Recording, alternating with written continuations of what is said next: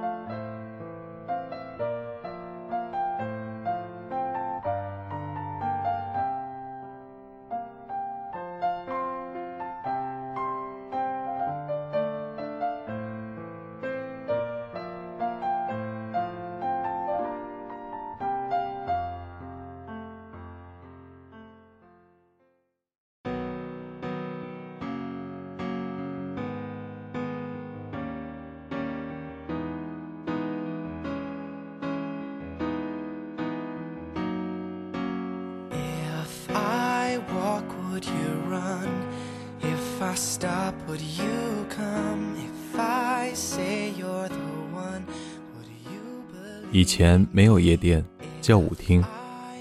中年人在里边快三慢四，基本开在酒店。当时我读高中，很想进去称王称霸，但不会跳舞，做梦都想学会 Michael 的月球漫步。整个村庄没有人会这个，找不到师傅。辗转反侧，打算曲线救国，先从武术学起。要是站在舞厅中央，打一套太祖长拳，连续几个鲤鱼打挺，利用燕子三抄水的原理，头上脚下咕噜咕噜转，再接太极拳。我左手一个慢动作，右手一个慢动作，咔嚓，全身骨头脱臼，噼里啪啦自己归位，炫极了。文科班一群婆娘肯定迷倒，这就是我为自己想好的前途，很辉煌。期中考试历史得了历史最低分，十二还是十八，我忘记了。当即写信给河南一家武术学校，校长让我带好钱赶去报到。我怂恿班里一个姑娘跟我私奔，去武术学校深造。成为江湖伉俪，他思考良久，同意了。当天我在学校广播台做节目，读着自己写的作文，心里略伤感。突然要告别家乡，弃文从武，还未远去就已经怀念。晚上自习课上到一半，我背上书包，包里全是火腿肠，还有九个茶叶蛋。站在学校门口，默默等待女生，一直等到自习课结束，茶叶蛋吃掉，九个，非常饱，撑得就快走不动路了。女生没有出现，正在我剥火腿肠的时候，班主任揪着我衣领往学校门里拽。我绝望地看着夜空，火腿肠陨落尘埃。第二天知道。因为每举报一个坏学生，品德课可以得到奖励分，所以女生义无反顾地告诉班主任我的计划。哼，再也爱不起来了呢。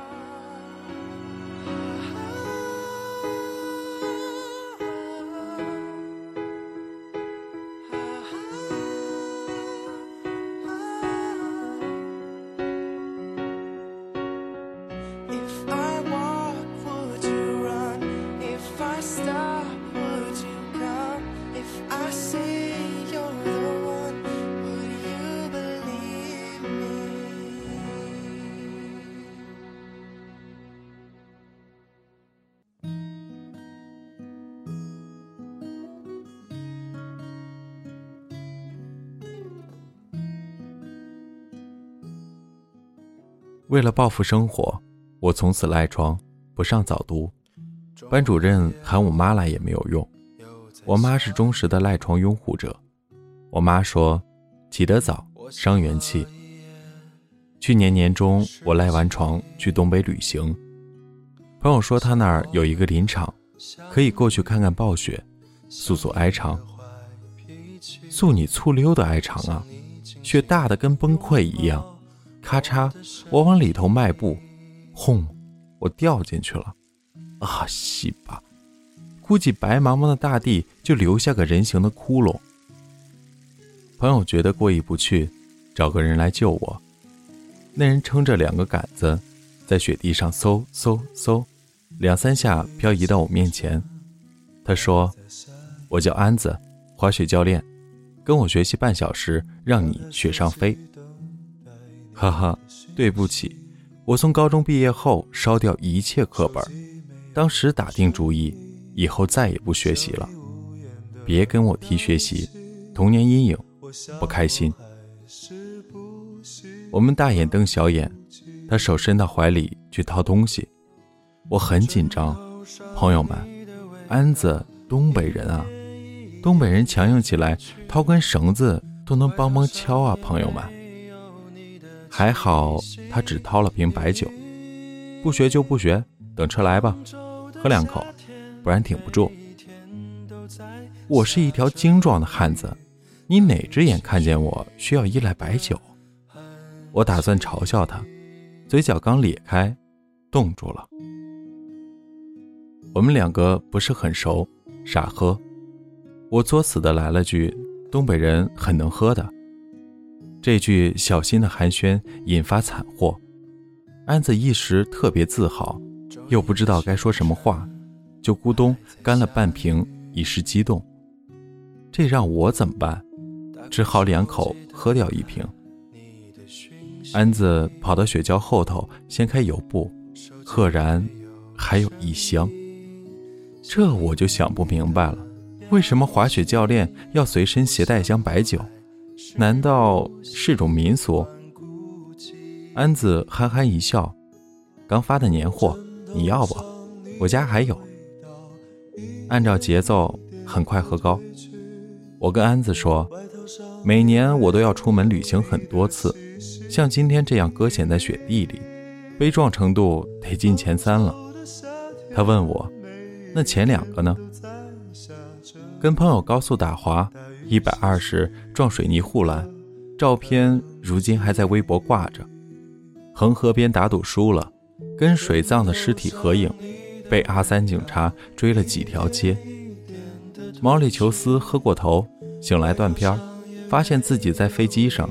签了生死合同，准备跳伞，被导演骗到度假村写剧本，被反锁，半夜爬水管溜出去，脚一滑挂在三楼，还下着非常厉害的骤雨呢。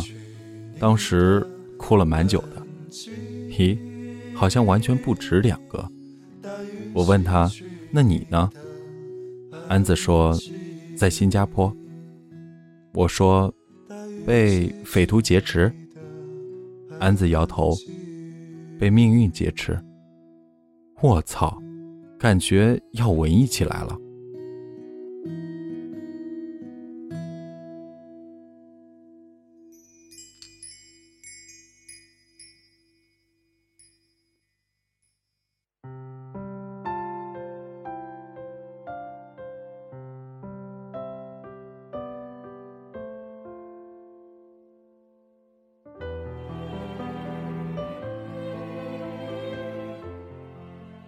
两年前，他朋友给他介绍对象，韩国人。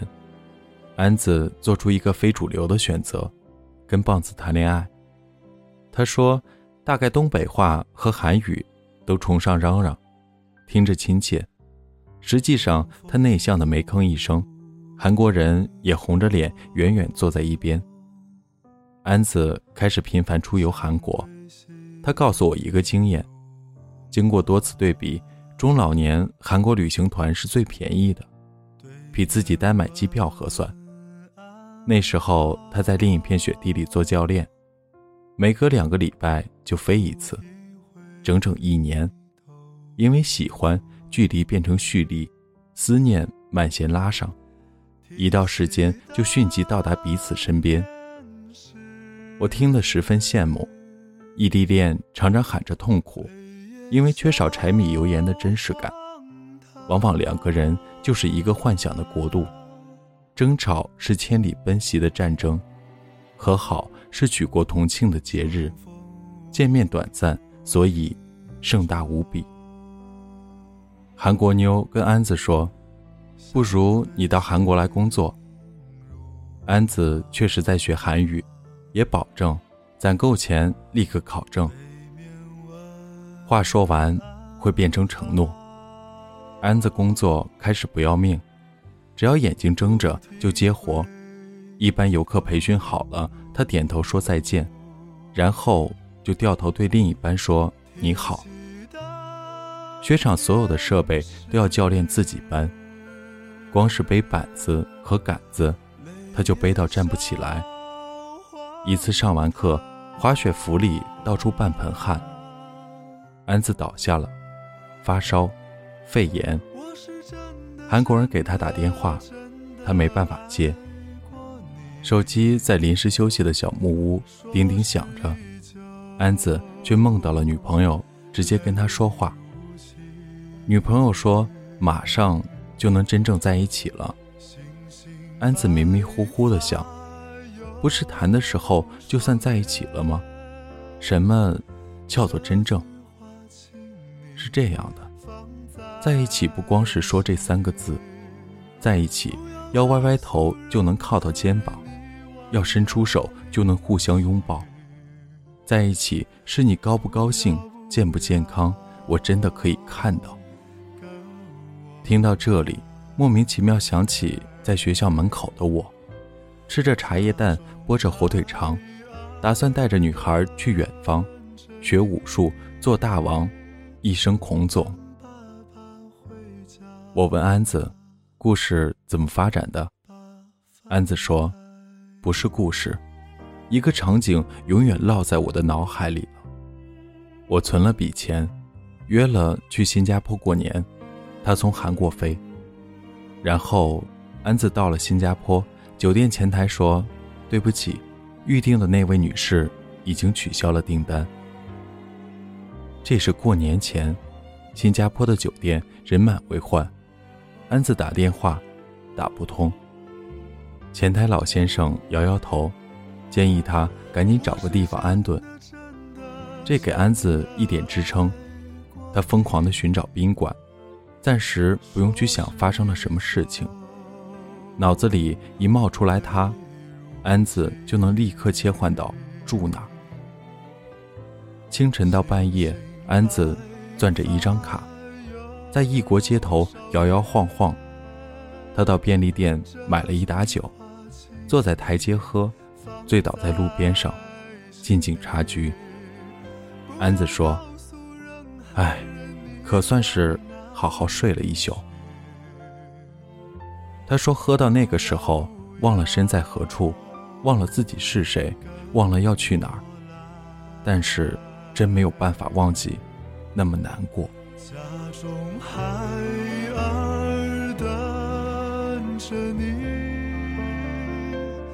等爸爸回家，把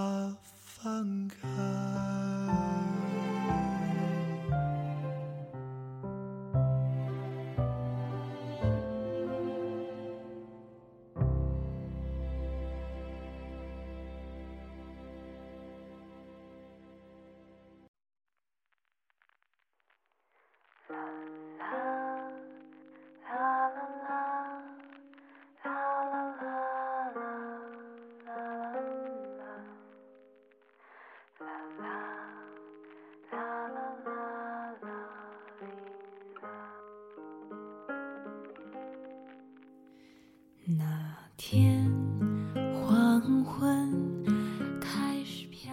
除夕之前，他的钱全喝光了，数了数身上还有几百块，连返回的机票都不够买。打电话给老同事、老领导借钱，这是我长这么大最难堪的事情，难堪到死。话还没讲，就想冲进车流里。安子现在跟我说，耳朵根还是红彤彤的。要面子的男人，因为一次旅行前后被鄙视了两次，简直奇耻大辱。这还不算是最耻辱的，最耻辱的是那些孙子都没有戒。除夕当天，新加坡武士队汹涌出动，热闹像巴掌一样啪啪扇在安子脸上。最后，一个发小解救了他，也没问他为什么，就让他乖乖待着。发小订票来领他回去。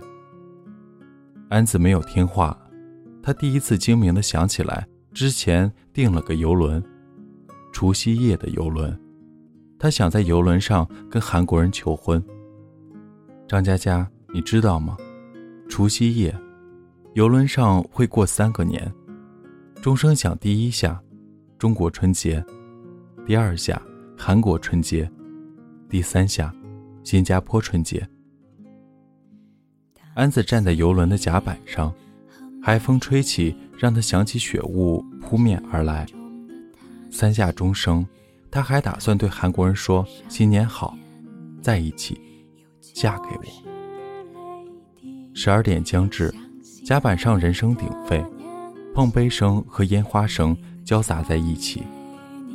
第一下响了，安子对着喧嚣的人群说：“新年好。”第二下响了，安子。准备好的台词突然全忘光，因为在排练里从来不是一个人的情况。第三下响了，安子轻轻对自己说：“我想回家。”原来最悲惨的旅行，不是过程痛苦让你疲惫，不是终点平庸让你失望，是让你从此低下头，再也不想去远方。雪橇后面的白酒没喝完，还有一半。我俩在雪里逐渐清醒。朋友驱车来接，我想起来飞机上看报纸，科学家说赖床有道理，迅速起床会增加心脑血管的风险，再加上赖床期间可以思考前世今生，显得睿智又从容。科学家还说，旅行大法好。失恋了能迅速止痛，疲惫了就能加血加蓝，朋友圈一发还是个社交利器。现在想想，科学家这群狗逼还是很了不起的，因为他研究的好像很有学问。因为旅行就像赖床，放不开梦境，回不到现实。不同的是，赖床有闹钟，到了点儿你不得不掀开被子。然而旅途。没有人会喊住你。